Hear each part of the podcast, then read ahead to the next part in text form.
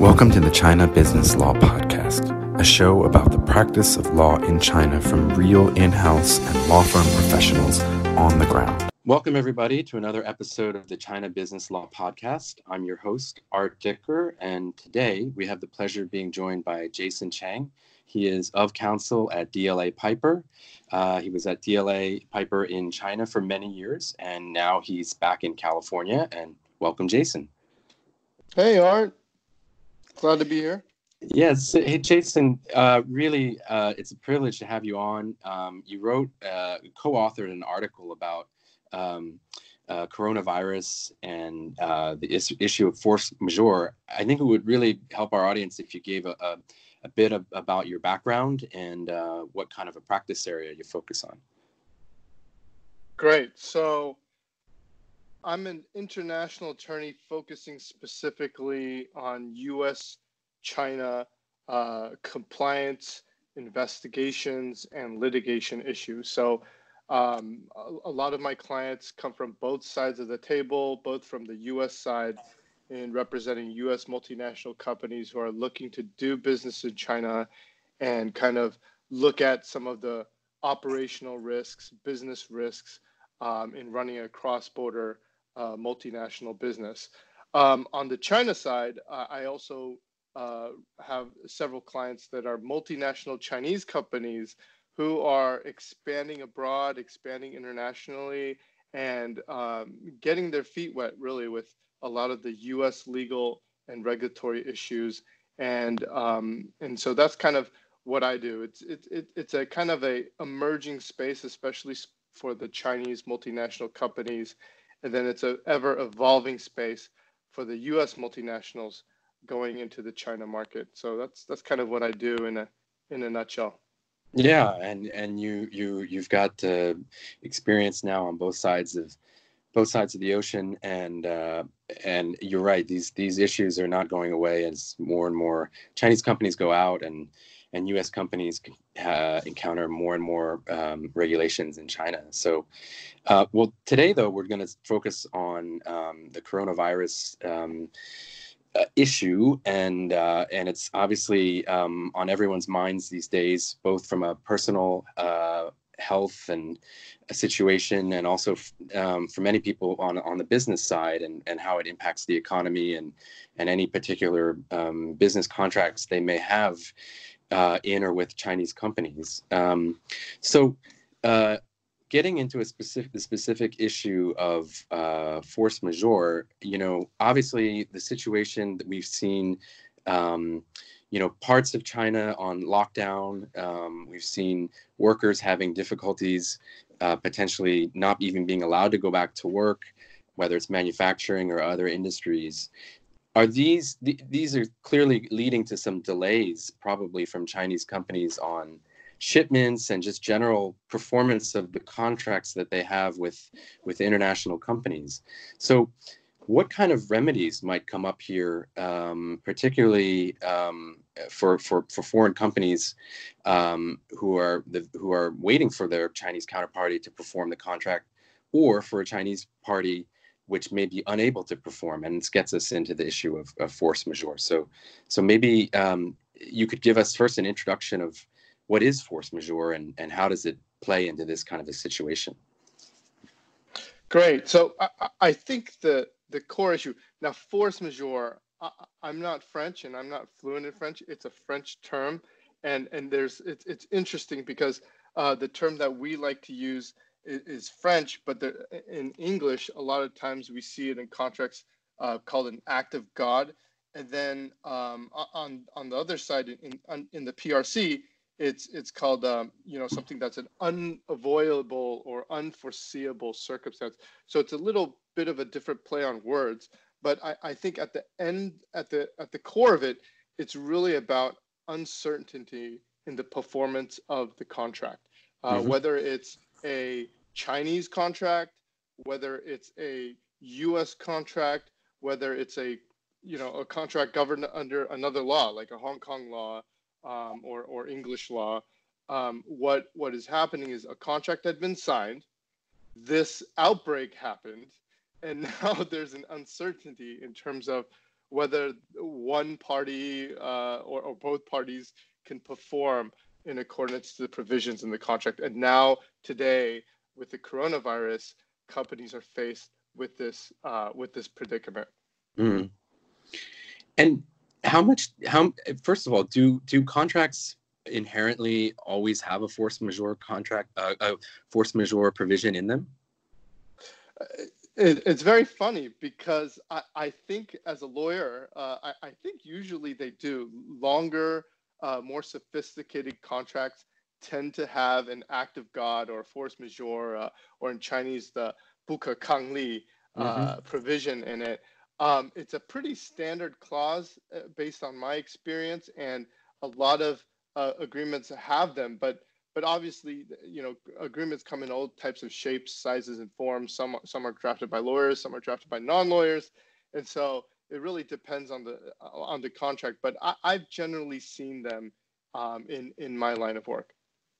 It seems like it seems like it depends on the level of the sophistication of the parties and the the maybe the amount at stakes and it is kind of you know it, it, we call it boilerplate right it's it's kind yeah. of a clause that you see in in the contract which usually you just eyeball over and say okay force majeure um, you know uh, hurricane you know um, tor- tornado uh, you know the, the, natural disasters tends to be be in there predominantly um, although sometimes government regulation can be an issue so this case is a pretty unique, though. I think. would you say, as far as um, I could see, some force majeure clauses covering a situation like this clearly, and some not. Yeah, no, that it raises a good point, and and this is particularly the circumstance where this fact pattern is causing this discussion, and along with a lot of our uh, companies or clients are thinking about this. Does the coronavirus outbreak um, is it considered a, a, a, force majeure triggering event?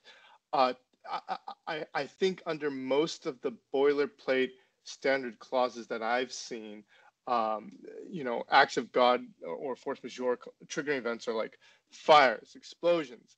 Um, it could be a, um, a war. Uh, it could mm-hmm. be a revolution, or it could be some sort of, um, you know, some sort of natural disaster. I don't and I have not seen that many uh, agreements uh, that, off the top of my head right now, that that has a public outbreak uh, where it where it goes through and identifies specifically uh, things similar to the coronavirus, such as a pandemic or global pandemic. Mm-hmm. But I do know that I've seen um, some contracts that would um, include maybe like uh, you know company strikes, riots, and then also um, some sort of uh, contamination by radioactivity or something, or, mm. or, where the where the factory is no longer operational due to um, some sort of uh, toxic explosion or or or some sort of hazardous uh, materials that that prevents people from from you know clocking into work.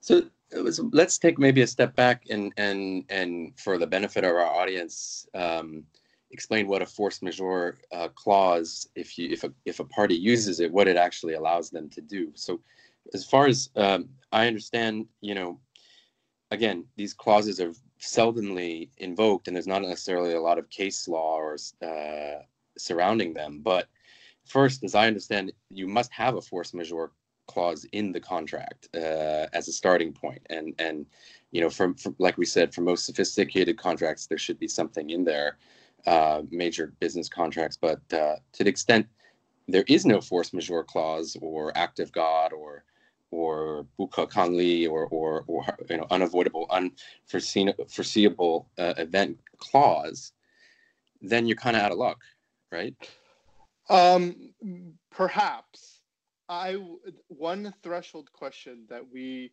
um, we we always want to look at uh, before before telling the client or, or a person that you know they're they're out of luck is is actually the governing law, and mm-hmm. I, I, you mentioned a good one, case law.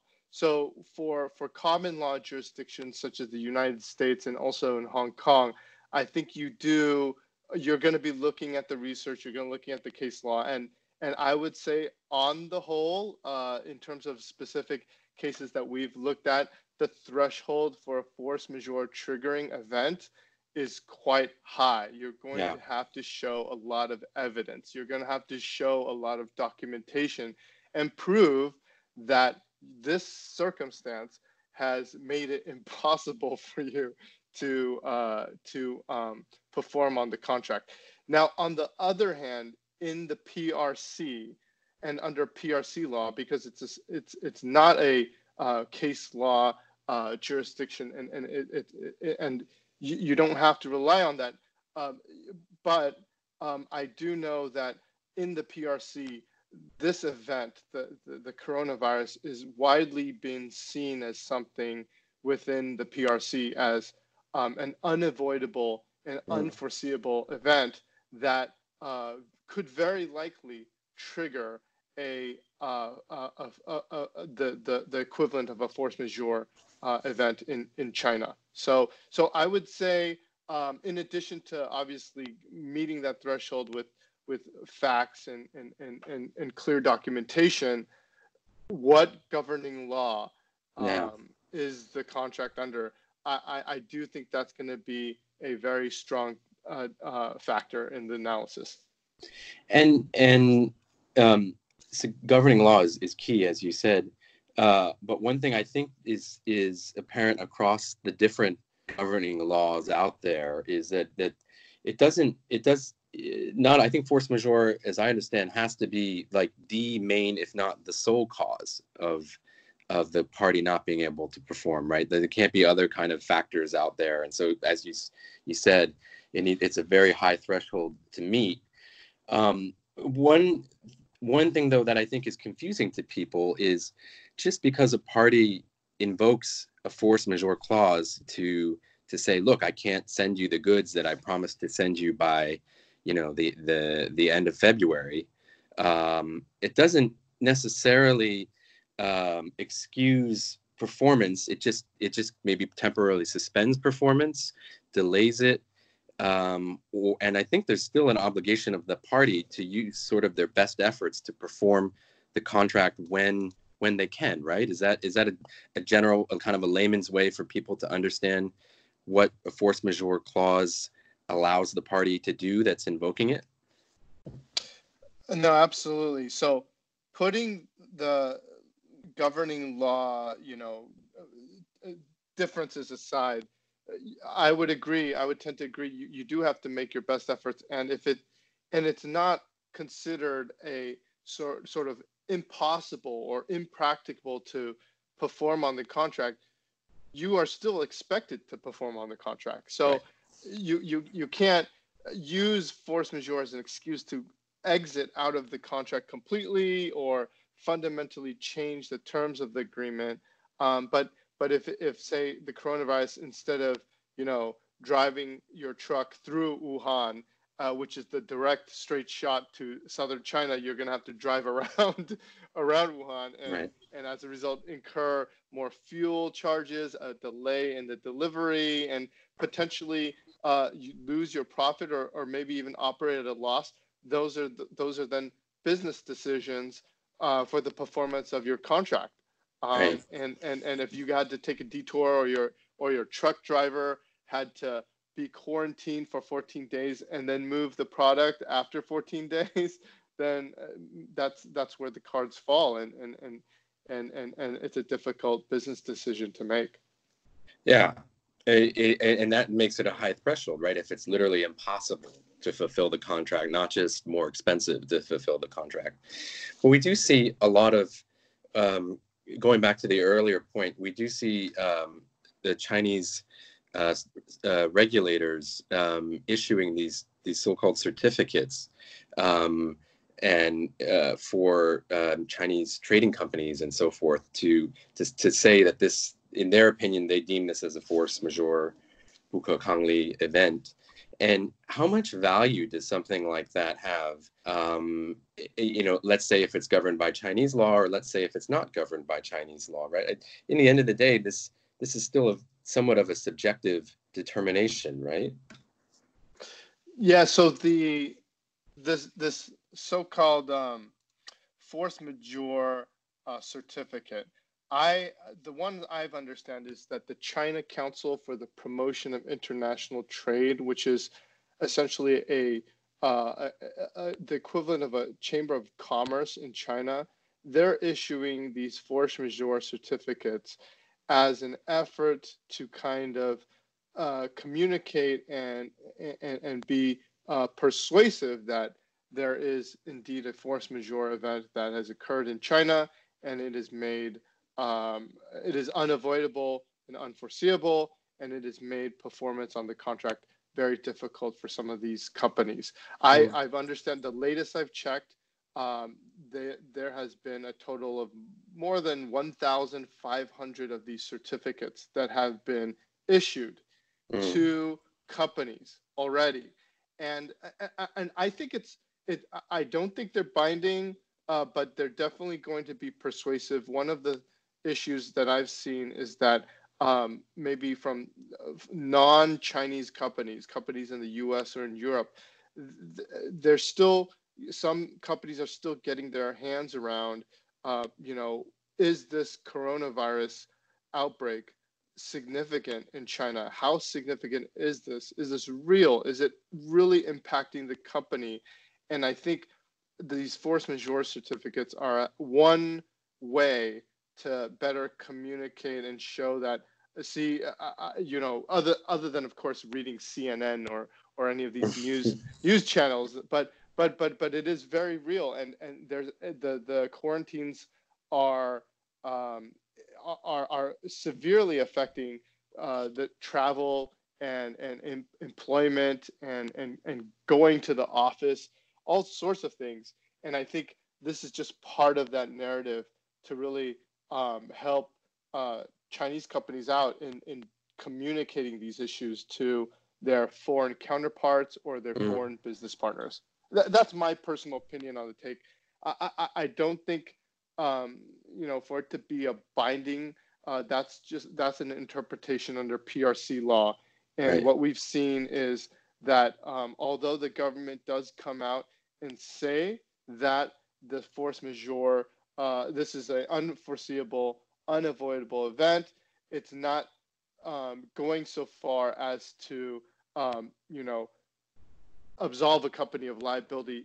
I, you still have to go back to the PRC law and make the determination in accordance to applicable rules and regulations. Right. And and you hit on a good a good point, which leads into my next question about um, you know companies in the U.S. Uh, or or out, at least outside of China are themselves trying to to figure out you know what to do and and how bad is the situation in China and how long will it persist and you know a lot of these companies have long-term relationships with the with their Chinese suppliers and and value those relationships and and and I think the the tricky part here has got to be um, clearly the two, the, the two sides are, are already talking to each other all through this time as this situation is going on.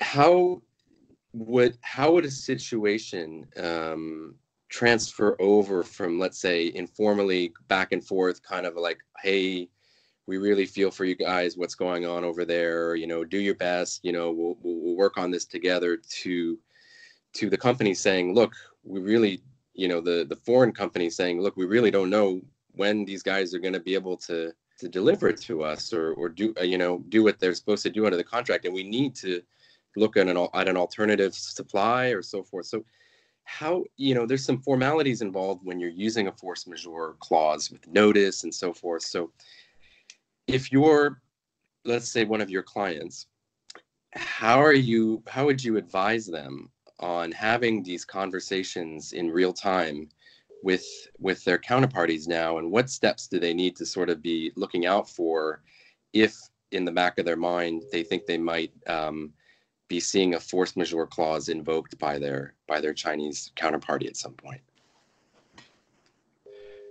Yeah so i, I think um, that touches on a lot of different issues both from a business strategic strategic standpoint and, and also legal standpoint.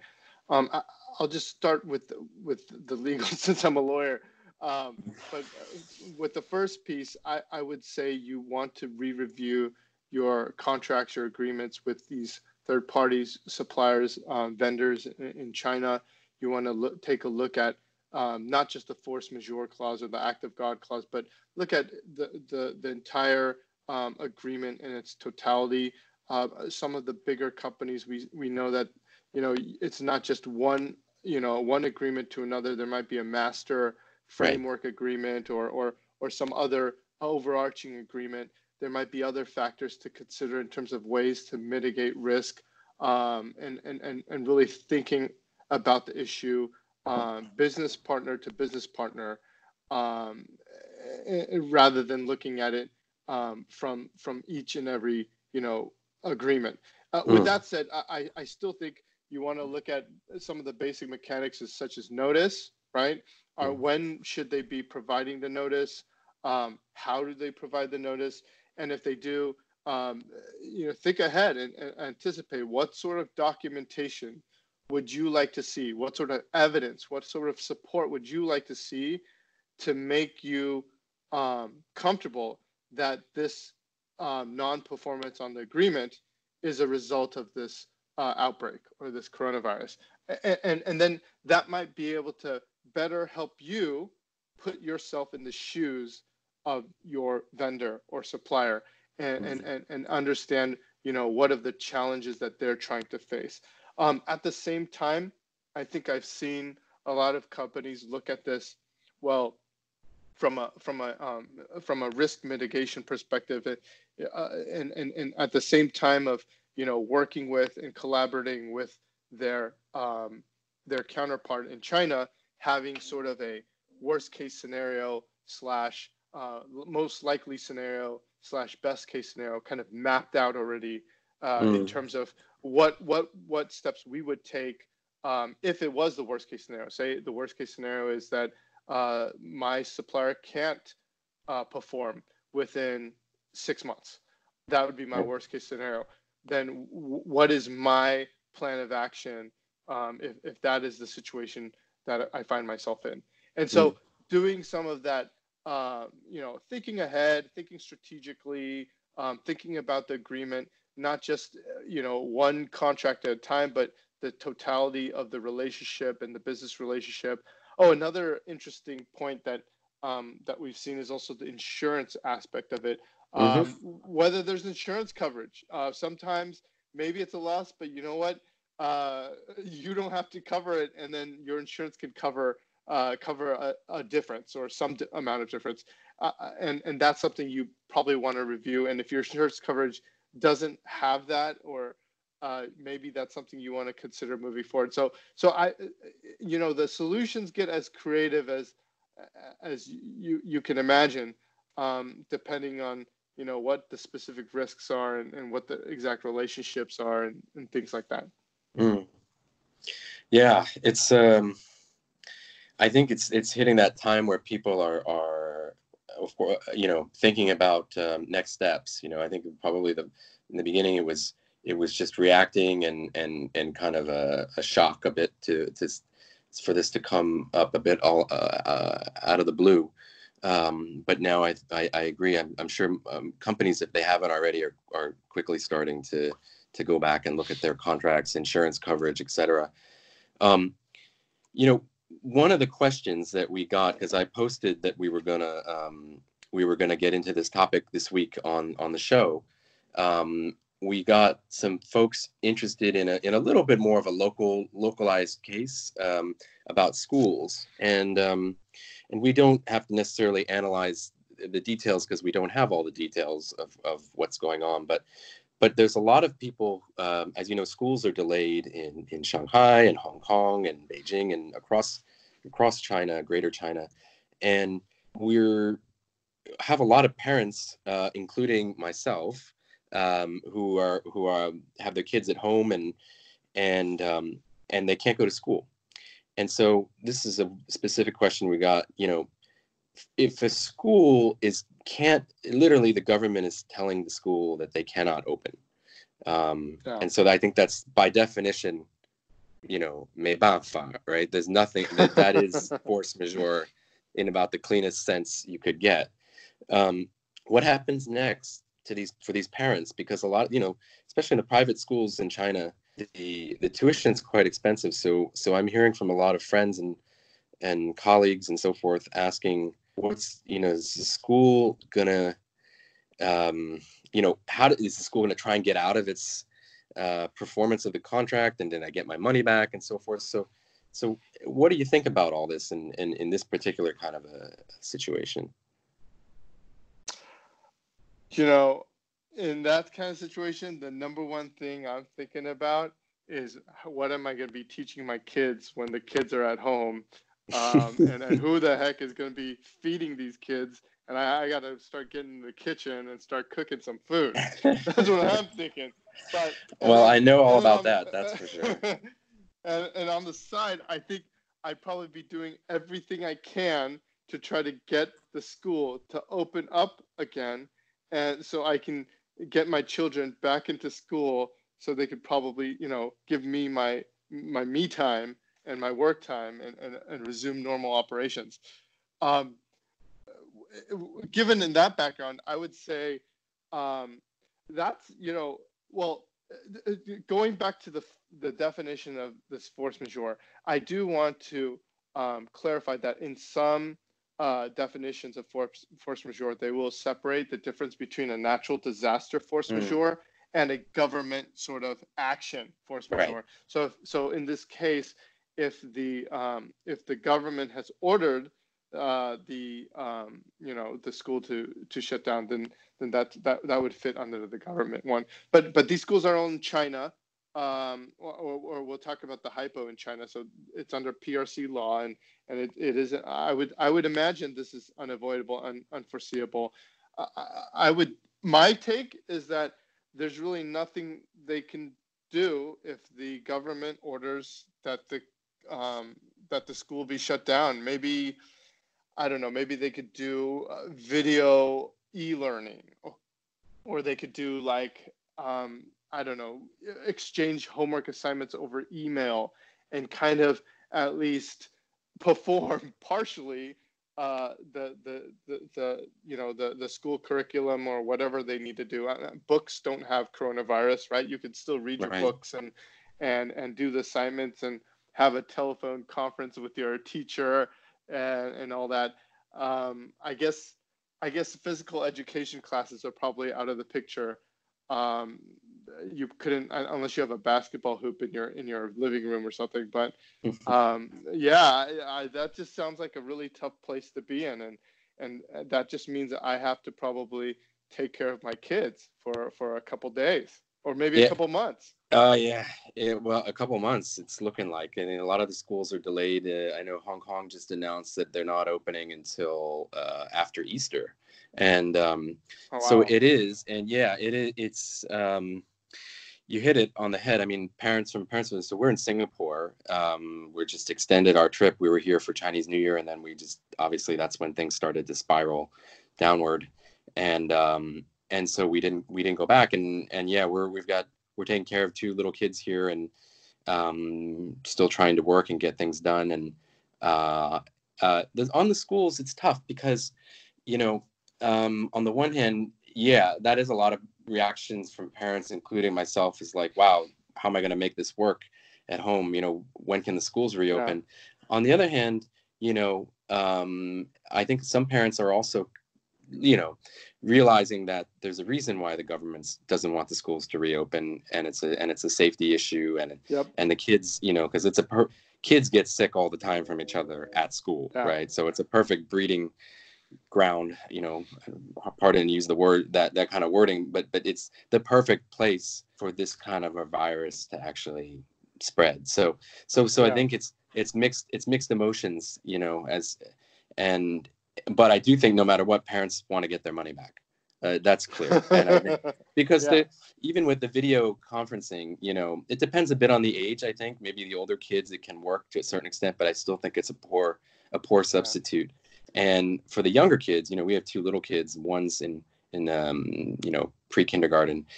It's it's it's it's not worth anything really. I mean, the value of the online ex- uh, experience, whether it's through WeChat or not. And so, Um, you know, we've been hearing from our our our preschool that um, that they're they're going to probably refund the tuition, and I I expect that that you know at, at, at a certain point where that where it's the time can't can't really be made up you know let's say by extending the school year or, or whatever uh, i think schools are going to have to give at least some partial refund. That's what i'm hearing. Again no one knows for sure but i i think um, it goes to the point of, of force majeure and act of god and yeah. unforeseeable unavoidable circumstances. Just because you invoke that clause doesn't mean you're not you know on the hook for you know if you having to give a refund for example i mean it doesn't doesn't doesn't excuse you from from you know it doesn't let you collect your fees and not perform right? So yeah. um uh, it's if anything it's just more sort of collateral damages and other other kinds of damages that you're able to avoid. So yeah it's a difficult situation hey, we were going to have a little bit of fun on the show because otherwise this is not a very fun topic to talk about. But we thought we'd have a little fun with it here before we before we wrap up. So you had the homework assignment, I think, uh, while we're talking about schools. We were going to uh, think of some of the craziest act of God force majeure claims uh, we've ever seen or could even hypothesize. So did you come up with anything good? Oh man, I hate to disappoint your your viewers uh, or, your, or your listeners, but honestly, okay, so I, I, I, I gave this a thought. I mean, I didn't give it a long, long thought, but I couldn't really think of. Look, a lot of the force majeure claims, uh, it, you know, it, it, this isn't like uh, they're like homes burning down, uh, factories exploding, um, you know, factories flooding, and and these things happen, and and uh, rainy days happen um, all the time with companies, and and this is not. Uh, so I, I, do also do a lot of work in anti-bribery and anti-corruption, you know, and and and when you compare this, you know, to to a force majeure claim, a lot of it is is is is is not going to be as as crazy. But I do want to say there are definitely interesting and funny force majeure cases. So where where the supplier or the vendor tries to you know fraudulently use um, some sort of event that's widely known in the public media to as an excuse to get out of a mm-hmm. contract they're trying to breach and then when you kind of as as as a as a customer or a client you know you kind of pick and pick and probe at, at, at the at the claims, you know, over time, and then they and then it slowly unravels, right? Mm-hmm. You go ask, oh really? What happened? Can you take a picture? Oh yeah, yeah. Here's the picture, and you get this shady picture that looks kind of photoshopped. You know, maybe it's mm-hmm. a flood, maybe it's not a flood, or you get some of these, uh, you know, employees pictures of employees where, where the where the factory is only running at like 30% and and and, and a lot of people can't get in or there's some strike and and so I think a lot of the um, the the what I would call excuses to get out of a contract or a failed force majeure attempt are pretty much uh, the, really the the interesting or or or sort of funny sort of cases that we that we've seen um, come through the pipeline. And and that's kind of a place um, at least as a lawyer we could um, you know entertain ourselves as we read through documents and, and look at that oh look at this that is that a strike nah, i think those are all actors that's not a real strike okay onwards we go right so well, that's, um, that's, that's kind of all I got. no, that's good. No, I think that's you know, like you look, you practice compliance law as a big part of your your practice, and and uh, I think you you have to probably correct me if I'm wrong. You have to be a bit cynical by nature, or at least if you're not by nature cynical, you have to be comfortable being a cynic and try and assuming people do stupid things or things with bad intentions and and put yourself in their shoes on how they might try to you know uh, commit acts of fraud or so forth. So so I think if uh, but what you said just now also um, makes me think you know because I've done compliance uh, both outside uh, counsel and in house as well, and you know someone doing that kind of a practice really needs to have a good sense of humor would you say you know because you know, it's like uh, I think the chengyu in Chinese is kuxiaobude. It's kind of like uh, I don't know whether to laugh or cry, and and and a lot of times that's the that's the situation you find yourself in. So these force majeure claims, I think, are just an ex- you know issues are just an extension of that. If you're getting into some crazy scenarios, it's just it's the nature of the beast. We we as lawyers we have to to see some really dirty laundry and some really crazy stories and and just roll with it, right? Yeah, well, you know, I, I, I like to hope for the best, but always prepare for the worst. And you're going to get the full spectrum. You never know. You never know. And sometimes I've received very, very credible explanations that came out of nowhere, but but at the end of the day, it, it was a credible explanation, and so so you know you you keep moving forward. Well, I think you know we've we've covered a lot of good ground on this uh, episode, and uh, hopefully we've given people a good um, kind of 101 coverage of what force majeure act of God um, claims are about, and the situation obviously is still evolving rapidly and and could affect more and more contracts as we as we get out there under different and more and more governing laws. So I think your advice overall was was was great. You know, you got to go back to look at the contracts, um, see if you have force majeure kind of language in there, um, and then map out your different scenarios, as you said. Uh, worst case, uh, most likely case, best case, and plan and talk to your business partners and evaluate what your options are. Um, and it's a difficult time for everybody. Um, and uh, you know, the, like I said, there's the there's the personal health issue, but business needs to go on, and companies need to to to keep delivering and keep um, you know keep performing for their customers as best they can. So. I want to thank you, Jason, for for coming on, and um, I think really giving people a good understanding of the, all all of these issues here. Um, how often do you come back to China? Because I know you come back quite a bit, and, and a lot of our listeners are here. So so what's a good way? You know, if people have follow up to reach out to you? Should they um, find you on the website or should they reach out to you on LinkedIn? What's a good way for people to uh, contact you? Yeah, no, uh, thank you, Art, uh, for inviting me on your podcast. It's it's always a pleasure. Um, I think the best way to reach me is just yeah, LinkedIn is good. Email. Um, you can find me at my website dlapiper.com. I'm one of the attorneys at the International Global Law Firm, and uh, I'm usually in China uh, several times a year. So uh, Beijing okay. and Shanghai. Um, when I'm in the States, I'm in San Francisco and uh, Palo Alto and, and, and sometimes in DC for my clients.